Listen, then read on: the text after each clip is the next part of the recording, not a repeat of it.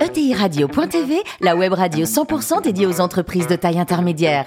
Animée par Alain Marty, en partenariat avec l'Union des marques et Généo Capital Entrepreneur, la société d'investissement des familles et des entrepreneurs qui voient loin. Bonjour à toutes et à tous, bienvenue à bord de ETI Radio.tv. Vous êtes plus de 43 000 dirigeants d'entreprise abonnés à nos podcasts. On vous remercie d'être toujours plus nombreux à nous écouter chaque semaine. Et bien sûr, vous pouvez réagir sur les réseaux sociaux, sur notre compte Twitter, ETI Radio-du-bas TV. À mes côtés, pourquoi animer cette émission? François Rivolier, cofondateur de Généo Capital Entrepreneur. Bonjour François. Bonjour à tous. Ainsi que Natalia Bella, directrice du développement et de la communication de l'Union des marques. Bonjour Natalia. Bonjour. Aujourd'hui, nous recevons par téléphone, on le précise, hein, Emmanuel Vassonex, le président du groupe LSDH. Bonjour Emmanuel. Bonjour à tous. Alors, vous êtes diplômé de l'Institut d'études supérieures d'industrie d'économie laitière. Un souvenir de votre premier job, vous étiez où? Euh, Mon premier job, je travaillais chez Tribala avant de travailler chez Danone. Voilà, donc euh, des sociétés, euh, une ETI et un grand groupe euh, assez formidable. Et c'est d'ailleurs, j'ai eu la chance de rencontrer euh, Antoine Ribou trois fois, qui m'a beaucoup marqué dans ma, ma, vie de dirigeant derrière. Donc ça a été un beau moment. Grande personnalité. Alors aujourd'hui, vous êtes le président de ce groupe LSDH. L'acronyme, ça signifie Laiterie de Saint-Denis de l'Hôtel. Un mot sur l'historique de, de, la société. Tout débute, Emmanuel, en, en 1909 c'est ça, tout débute en 1909 par des, des, producteurs de lait qui étaient des, des, visionnaires, qui avaient décidé de mettre en commun leurs moyens de production. Euh, Là-dessus, euh, deux guerres sont passées euh, et euh, ma famille, qui était euh, ébéniste de formation, euh, se retrouve au cours de la deuxième guerre mondiale confrontée à la destruction de, de, son entreprise. Et donc, ils sont pour nourrir mon grand-père pour nourrir sa famille a été obligé de travailler. Il a travaillé dans une laiterie et en fait, il en est jamais sorti. Donc, au sortir de la guerre, on a on a repris cette entreprise, euh, donc à Saint-Denis-de-l'Hôtel dans le Loiret. Euh, on est tombé dans une région qui a été euh, sacrifiée hein, au, titre de la PAC, euh, de la politique agricole commune. Et il a fallu en permanence se réorienter, euh, revoir notre, notre, stratégie, développer. C'est ce que nous avons fait au travers de, de, la mise en place de la PAC, puis ensuite des quotas laitiers. Pour des raisons de succession, mon grand-père a vendu cette entreprise en 72, et puis pendant 25 ans, mon père l'a dirigée. Et en tant que salarié là, parce qu'elle était vendue quoi. En tant que salarié Ouais, oui. Tout à fait. Il avait 7% des actions. Et puis en, en 1992, donc après euh, effectivement avoir repris un, un, parcours en économie en gestion, mon père m'a proposé de, de venir le, lui succéder, pas du tout avec la prétention de reprendre l'entreprise, mais trois ans plus tard, le, le groupe auquel on appartenait euh, a décidé de nous mettre en vente. Et euh, pour nos salariés, euh, parce que vous verrez qu'on a une politique RSE et, et humaine un, un, petit peu un petit peu différenciante. Euh, bah, j'ai décidé de reprendre à 31 ans cette entreprise euh, avec mon père. Et puis euh, petit à petit, bah, j'ai appris le métier de le métier de dirigeant. on l'a fait grandir à partir de ces années 80 96, euh, une progression qui a été importante dans le domaine donc des liquides alimentaires. Euh, on fait du lait de consommation, des jus de fruits, euh, des boissons, des boissons gazeuses. Et puis euh, à partir de 2007, où nous avons racheté la totalité en fait du groupe, donc ce groupe est redevenu complètement indépendant. Nous avons euh, ensuite euh, parti dans des, diversifications. Euh, on a racheté une entreprise euh, en Alsace qui s'appelle les Jus de fruits d'Alsace, qui appartenait à un groupe allemand. On a racheté une entreprise à Cholet qui s'appelait l'abeille de Cholet, qui s'appelle toujours l'abeille de Cholet, à un fonds de pension des îles de Jersey. Et puis en, en, 2013, on a fait un saut parce que nous, nous sommes des entrepreneurs. Ce qui nous caractérise, c'est pas c'est pas de l'argent. Hein, je me plains pas, j'ai ce qu'il faut pour vivre. Mais ce qui ce qui est intéressant et important, c'est de mener sur les territoires des projets, de développer, de, de créer de la valeur euh, pour, au service effectivement du collectif. Et en 2013, on a, on a fait un saut important puisqu'on a décidé de racheter une entreprise dans les salades qui s'appelle euh, Les Crudettes avec euh, avec sa marque. Euh, J'étais pas du tout fait pour racheter cette entreprise, mais elle était en train d'être vendue et un peu dilapidée. Et j'ai pensé que c'était mon rôle d'entrepreneur de racheter cette entreprise. Euh, voilà. Et elle perdait de l'argent à l'époque, Les Crudettes ou pas? Oui, oui, c'était une entreprise qui était qui était compliquée à reprendre, euh, mais euh, nous on fait un peu. En fait, les, les croissances, on les a toujours fait de la même façon. On les a jamais fait avec un, un objectif en fait en disant tiens ce matin je vais racheter les crevettes ou je vais racheter euh, l'abeille. C'est toujours les gens qui sont venus voir, nous voir. Une opportunité, quoi, des opportunités en tout cas. Voilà, mais, mais surtout pour le projet humain qu'on avait derrière. Et je pense que dans le monde dans lequel on vit, tout ça a beaucoup de sens. Hein. C'était moi, vous savez, c'était pas gagné d'avance hein, pour nous. Hein. Beaucoup on n'aurait pas misé un copec dans les années 90 sur nous. Pourtant, on est toujours là parce que on a su faire un projet global avec les avec les collaborateurs et qui est basé avant tout sur un savoir-faire qui est du savoir-faire de, de, fabriquer des produits alimentaires de qualité pour pour nos clients et pour les consommateurs. Voilà. Aujourd'hui, l'entreprise. Oui, c'est combien? C'est que 900 millions d'euros de chiffre d'affaires, Emmanuel? C'est ça. Donc aujourd'hui, c'est 900 millions d'euros de chiffre d'affaires. C'est 2000 salariés. Je dis toujours que c'est 2000 familles aussi parce que c'est des gens qui s'inscrivent dans un projet euh, personnel au travers du projet professionnel qu'on leur propose. Euh, c'est 85% de notre activité euh, en France, 15% à l'export donc, et puis 15% dans, dans, dans, le bio. C'est des marques que vous connaissez. Hein, par exemple, nous conditionnons Sécurité Patron, beaucoup de marques distributeurs, donc des, des produits très diversifiés. C'est plus de 2500 références logistiques et, et donc euh, dans les secteurs de, du lait, des jus de fruits et puis euh, et puis de la salade. Le, bio, dites-vous euh, vous sentez que c'est une tendance lourde, ça C'est on en demande de plus en plus. Il y a pénurie de produits aujourd'hui en France ou pas? Alors le bio, c'est une tendance lourde, euh, oui, parce que je pense que les, les gens ont besoin euh, d'être réassurés. En fait, c'est plus une tendance de réassurance. Après, je pense que si demain on veut nourrir la population mondiale avec le bio, on n'y arrivera pas. Donc il faut, on, on, a un autre volet. On travaille bien sûr le bio parce que c'est c'est un produit important, mais on travaille aussi et c'est aussi très important euh, ce qu'on appelle l'agriculture raisonnée.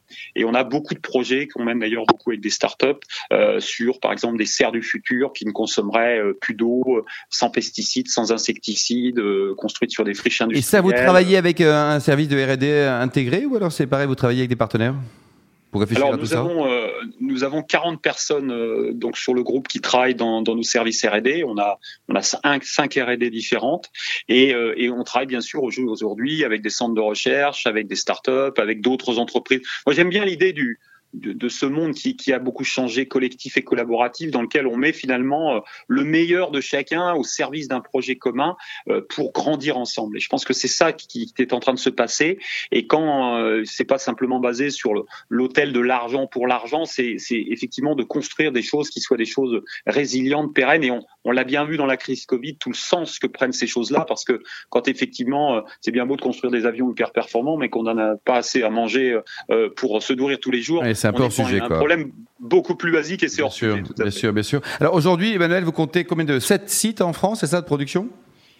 Nous avons sept sites de production, oui, en, en, France. Le plus petit fait une vingtaine de personnes, le plus gros en fait euh, en fait 600. Donc on est on est un petit peu partout. On est sur sept territoires. Donc on est à Arras, on est à Cavaillon, on est à euh, comment à Paris, on est euh, en Alsace, euh, trois sites en région centre également qui sont un peu le, le, fief historique de la société, et puis un site dans le dans, dans le Choletais. Tout ça, c'est ça correspond en fait finalement à une vision stratégique très forte qui est d'une part une proximité très forte avec le monde agricole. moi, je, trouve ces gens, euh, ces agriculteurs, c'est des, personnes exceptionnelles, des personnes qui sont très engagées pour pour nourrir et, il faut les aider parce que le monde agricole est en très grande souffrance actuellement et on a un risque majeur demain de ne plus avoir assez d'alimentation pour nourrir notre propre population.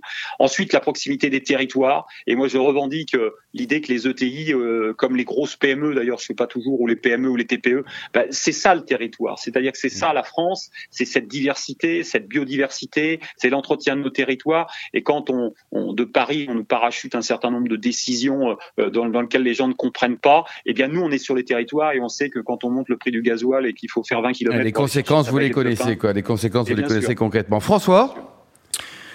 C'est un parcours euh, très très inspirant, bravo. Et avec des valeurs, et des Emmanuel, vous avez réussi à faire revenir le groupe dans le giron familial, c'est quand même euh, exceptionnel, donc bravo. Et vous avez fait même mieux que ça, vous avez décidé de faire revenir vos frères et sœurs. Ça, c'est pas banal. Parfois, c'est même considéré comme étant un risque. Racontez-nous un petit peu comment ça se passe dans une TI de votre taille. Euh, de travailler en famille et par ailleurs d'arriver à faire venir des talents, donc des non familiaux, pour euh, mettre euh, bah, les meilleurs talents au service de l'entreprise. Alors, je, je, pense que déjà, effectivement, j'ai fait, euh, fait revenir mon frère et ma sœur parce que je pense que c'est le, le, meilleur moyen quand on a un projet commun et quand les compétences sont là, bien sûr, euh, bah, de travailler en confiance. Et la, confiance est, est, extrêmement importante, comme d'ailleurs la cohérence, euh, la, la, la, transparence. En fait, euh, moi, tout tourne autour de d'une part de valeurs très fortes. Chez nous, euh, ces valeurs sont la passion, l'ambition et l'humanité, la passion des hommes et des produits, l'ambition d'être un référent dans notre métier, c'est-à-dire l'ambition d'aller en permanence de viser plutôt l'excellence que d'être un tocard. Hein. On trouve toujours plus tocard que soi. Euh, par contre, l'excellence, c'est compliqué d'y aller, c'est compliqué d'y rester, mais quand on y est, on a quand même beaucoup moins de monde. Et puis l'humanité, bah, c'est ce qui va s'exercer à la fois dans l'entreprise où, on doit emmener nos collaborateurs. La vie n'est pas un long fleuve tranquille et je pense qu'on va vivre des moments assez pénibles dans ce qui est en train de se passer, mais également comment est-ce qu'on met finalement à disposition nos compétences, nos connaissances au service de, gens, de pays qui peuvent en avoir besoin. Donc ça, c'est nos valeurs. Inscrites à partir de ces valeurs, ben, c'est une véritable stratégie. C'est avec cette stratégie, c'est effectivement de produire des biens alimentaires de qualité pour la population, euh, française. Et moi, j'en ai marre de voir du, poulet brésilien, des, produits qui viennent d'ailleurs, alors qu'on a la capacité effectivement à le produire et que pour des raisons de coût du travail, de fiscalité, de choses comme ça, on n'est pas compétitif. Donc là, il faut qu'il y ait un véritable réveil, euh, je dirais, citoyen et politique au travers de ça. Et puis, troisièmement, c'est que il faut relocaliser de la compétence, du savoir-faire, de l'innovation, de la recherche pour être en capacité d'aller exporter ça. Et, et ça, ça amène un projet d'entreprise dans lequel les gens finalement vont, vont, vont être inspirés vont adhérer, vont voir aussi des possibilités d'évolution et de, concrétisation de projets personnels, parce que l'entreprise, c'est ça, c'est des lieux où on ne peut pas mener, un, des, on peut mener des projets ensemble qu'on pourrait pas mener à titre personnel. L'entreprise n'est là que pour donner des moyens. Moi, je dis toujours, je, suis propriétaire des actions, je suis pas propriétaire de l'entreprise. C'est les salariés qui sont. Ce qui est pas mal déjà, Emmanuel. C'est déjà pas mal les actions, non? C'est déjà pas mal. C'est déjà pas mal. Mais c'est pure, purement financier. Nous sommes euh, d'accord. Euh, François? Dans le prolongement, la, la question, c'est vous avez des, vous avez une activité qui est principalement euh, basée aujourd'hui en France avec un savoir-faire qui est fort, on est assez tenté de vous poser la question de savoir pourquoi vous ne projetez pas davantage tout ça à l'international alors, c'est une très bonne question, parce que dans l'international, il y, a, deux choses. Il y a l'export. Bon, nous, on exporte des produits. C'est que si, globalement, euh, des, des, gens nous demandent des produits parce qu'on a la qualité de les fournir, etc., ou parce qu'ils n'en ont pas, on a une activité export 15%. L'internationalisation, c'est autre chose. C'est-à-dire que c'est d'aller, effectivement, dans un autre pays, dans une autre contrée, pour se développer. Et là, entre guillemets, on, est un actionnaire français, mais dans un pays qui est un pays étranger. Et là, il faut se poser la question euh, que je pose toujours à mes collaborateurs, c'est pourquoi on y va? C'est-à-dire que si on y va simplement pour dire, moi je fais du lait de consommation en France, je vais faire du lait de consommation en Allemagne, bah, il y a des gens qui font déjà du lait de consommation. Donc, faut trouver les conditions de la différenciation, et cette phrase est extrêmement importante, c'est comment on est différent des autres au travers de la diversification de nos produits, de nos process, de nos emballages, de les façons de les faire et la valorisation. Donc aujourd'hui, j'ai pas trouvé l'équation. Par contre, ce que je sais, c'est que ce qu'on est en train de faire actuellement, c'est-à-dire de développer des process qui pour certains seront uniques, des savoir-faire, eh bien demain, j'ai des grands clients qui aujourd'hui peuvent avoir des difficultés, des gens comme Danone, des gens comme euh, comme euh, Savantia, etc., j'ai une capacité à les accompagner dans leur développement là où ils sont forts sur la régionalisation. Et ça, pour moi, c'est la véritable internationalisation parce qu'elle est co-construite. Parce qu'il faut faire très attention. Il y a beaucoup d'entreprises qui sont parties euh, voir des Eldorado et l'Asie en est un très bel exemple. Ils ont perdu beaucoup d'argent, quoi, et, de valeur également. François? Exactement, et souvent, des fois, leur entreprise. Euh, une dernière question. J'ai compté que vous avez, si je me suis pas trompé, huit mandats externes dans des organisations professionnelles. Donc, je voulais d'abord. Vous bossez jamais, Emmanuel. vous je voulais, non, mais je voulais souligner l'engagement parce que c'est considérable et peut-être un ou deux conseils à ces entrepreneurs qui ont envie de concilier la gestion d'une entreprise, quelle que soit sa taille, et un engagement sociétal. Alors déjà, j'avais pas compté, donc euh, je vais, par rapport à ça. Euh, pour moi, le, le conseil que je donne, c'est d'abord de s'occuper de son entreprise parce qu'il y a trop, trop de gens qui se sont dispersés. Il faut s'occuper de son entreprise. Et le deuxième conseil, c'est que ça doit rentrer finalement dans, dans un sens global. Euh, ces mandats que j'ai, l'Open Agri-Food, euh, sont très tournés sur la, RSE, c'est-à-dire c'est, la RSE pour moi c'est le ciment de nos organisations. Et tout ça a beaucoup de sens. C'est-à-dire comment est-ce que finalement on va impliquer l'ensemble euh, de, de nos briques de façon à construire effectivement un mur solide. Et ce mur solide, c'est de placer l'alimentation française comme étant une référence mondiale, ce qu'elle est aujourd'hui, mais ce qui n'est pas reconnu dans notre pays. Et donc, c'est travailler effectivement à, cette, à cet aboutissement-là. Voilà, donc c'est faut, faut, faut pas que ce soit une contrainte, faut que ce soit effectivement une action, un engagement. Vous une vocation, une vocation. très fort et une, et une vocation. Mm. Mais surtout, surtout, n'oubliez jamais vos entreprises. Natalia. Vous en ont besoin de vous et de revenir. Natalia On sent depuis tout à l'heure toute cette passion, effectivement, cette ambition, cette humanité dont, dont, vous parliez et qui sont les valeurs fortes pour votre groupe. Moi, j'aimerais beaucoup savoir comment vous les traduisez concrètement sur la marque LSDH et j'aimerais savoir comment cette marque, est-ce que vous traduisez sur, sur, cette marque, sont des leviers justement que vous utilisez pour, la, pour exister face à ces mastodontes que vous avez en face de vous? Vous avez plein de marques, hein? Alors, j'ai pas de marque, mais, mais madame vient de dire quelque chose de très important. Effectivement, ma marque, c'est LSDH. Et, et ma marque, c'est une marque de savoir-faire. Donc, euh, je vends pas de, de, produits que vous, vous, retrouvez. On fait la marque Sidou, on fait la marque Crudette, mais c'est c'est pas des marques fortes comme peuvent l'être mes, mes gros euh, mes gros clients comme Coca-Cola ou Nutella, etc. Par contre, moi, ce que je vais vendre, c'est le savoir-faire de mes collaborateurs. C'est-à-dire qu'on va construire ensemble effectivement un projet et on va venir vendre ça. Et vous parliez, de, de, alors comment je le je le, je le finalement je le matérialise. Je le matérialise d'abord parce que j'appelle un petit peu ma constitution. Alors, vous voyez, dans ma constitution, l'article premier, c'est dire bonjour le matin. C'est une conception finalement de l'entreprise qui est de se dire, euh, bien sûr qu'on n'est on n'est pas dans le monde des bisounours et qu'on doit être dans le monde de la performance. Mais cette performance, on ne doit pas la faire n'importe comment et à n'importe quel prix. Et on doit faire attention aux autres, on doit faire attention au collectif. Et finalement, vous voyez, moi qui il y a 20 ans était un pestiféré, j'aurais dû disparaître, eh bien petit à petit, on a construit autour de nous quelque chose qui résonne dans la tête des gens et qui leur donne envie de venir travailler avec nous. Alors je vous rassure, euh, mes clients me prennent pas pour plus cher parce que parce que j'ai euh, j'ai ça, mais en tout état de cause, à prix égal, c'est nous qui c'est nous qui vont prendre parce qu'ils savent que derrière il y a il y a un enjeu. On a des maisons des routiers, on a 55% de nos collaborateurs qui font du sport, on a euh, des, formations à l'économie de l'ensemble de nos salariés pour pour leur montrer la richesse. On, est en train de, lancer un projet humanitaire de donner un million de litres aux banques alimentaires qui va s'appeler le lait du cœur. Mais tous ces projets, en fait, finalement, ils construisent une image, une identité qui donne de la fierté. Et je pense que ce mot est clé. C'est-à-dire qu'aujourd'hui, il faut redonner la fierté à nos collaborateurs de faire leur métier, à nos clients de venir travailler avec nous, à nos fournisseurs de leur donner leurs compétences, et puis aux citoyens et aux consommateurs de se dire bah, ces gens-là, ils sont quand même pas tout à fait comme les autres.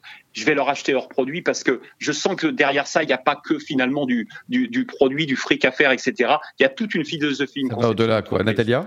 Une question sur ces consommateurs qui aujourd'hui ont envie d'acheter en circuit court, de préserver le revenu des producteurs, qui commencent à y être réellement sensibles. J'aimerais savoir si vous pensez que ces nouvelles attentes vont modifier la façon de gérer les marques alimentaires et notamment les marques des distributeurs.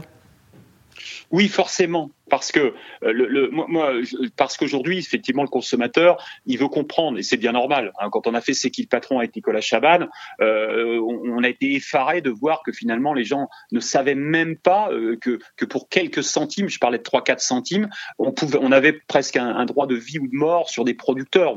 Et les gens dit mais c'est quoi je, je, moi je fais pas ça je fais pas cette consommation. Donc oui forcément c'est obligé de transformer. C'est la RSE qui est en train mais pas seulement sur l'angle euh, social ou sociétal c'est également vrai sur l'angle environnemental. Je pense que les marques qui aujourd'hui ne prennent pas en considération l'impact et l'image qu'elles ramènent au travers de ça vont dans le mur euh, de, de, façon, de façon extrêmement importante. Maintenant, il y a des droits et il y a des devoirs. Nous, on a le, droit, effectivement, d'être rémunéré. Je dis toujours qu'il n'y a pas de chose qui sera durable si les choses ne sont pas équitables. Et puis, on a des devoirs. Ces devoirs, c'est de faire progresser effectivement les choses. Et moi, qui suis président de l'Open Agri-Food, je suis sidéré de voir, quand on interviewe les, les consommateurs, c'est là où on a un vrai dilemme entre des gens qui nous essayent de nous imposer et qui sont dans le court-termisme permanent, eh bien, les consos, ils nous disent, je comprends que ce soit dur, je comprends que ça va être long, je comprends que vous n'avez pas toutes les clés. Maintenant, on nous demande, je vous demande d'être transparent avec moi, c'est-à-dire de me dire la vérité, d'être cohérent, c'est pas de me vendre des histoires, etc., mais d'être capable de me prouver un certain nombre de choses. Et puis, j'ai envie d'aller avec vous, j'ai envie que vous m'expliquiez comment vous faites les produits. Il y a, il y a deux générations, tous on avait un lien avec le monde agricole. On avait un, un, un, un c'est fini. Ça représente combien en pourcentage Dites-nous, c'est quoi 5% mais, mais même plus. On est à moins de 5% d'agriculteurs en France. Quoi, on est à moins de 5%. Et, et surtout, on ne connaît plus. On ne connaît plus. Quand vous avez un enfant, il n'y a plus de relation. Un poulet, il vous donne un, il vous dessine un poulet en sous bon. Allez, pour terminer, Emmanuel, il paraît que vous pédalez 10 000 km par an. C'est quoi pour vous détendre ou vous essayez de, de rattraper le poulet? C'est ma passion. Euh, j'aime beaucoup, j'aime beaucoup le sport, le, le sport et, et, effectivement, c'est un sport qui est moins onéreux que, que la voiture. Ah non, mais c'est génial, on se détend. Alors, le, le prochain Français qui va gagner le Tour de France, c'est qui? J'espère que ça, ça sera à la Philippe. Bon, en tout cas, on le souhaite tous. Voilà. Merci beaucoup, Emmanuel. Merci également à vous, Natalia et François. Fin de ce numéro de ET Radio.tv. Retrouvez tous nos podcasts sur notre site et suivez notre actualité sur le compte Twitter et LinkedIn. On se retrouve mardi prochain, 14h précise, pour une nouvelle mission. L'invité de la semaine de TI Radio.tv, une production B2B Radio.tv en partenariat avec l'Union des marques et Généo Capital Entrepreneur, la société d'investissement des familles et des entrepreneurs qui voient loin.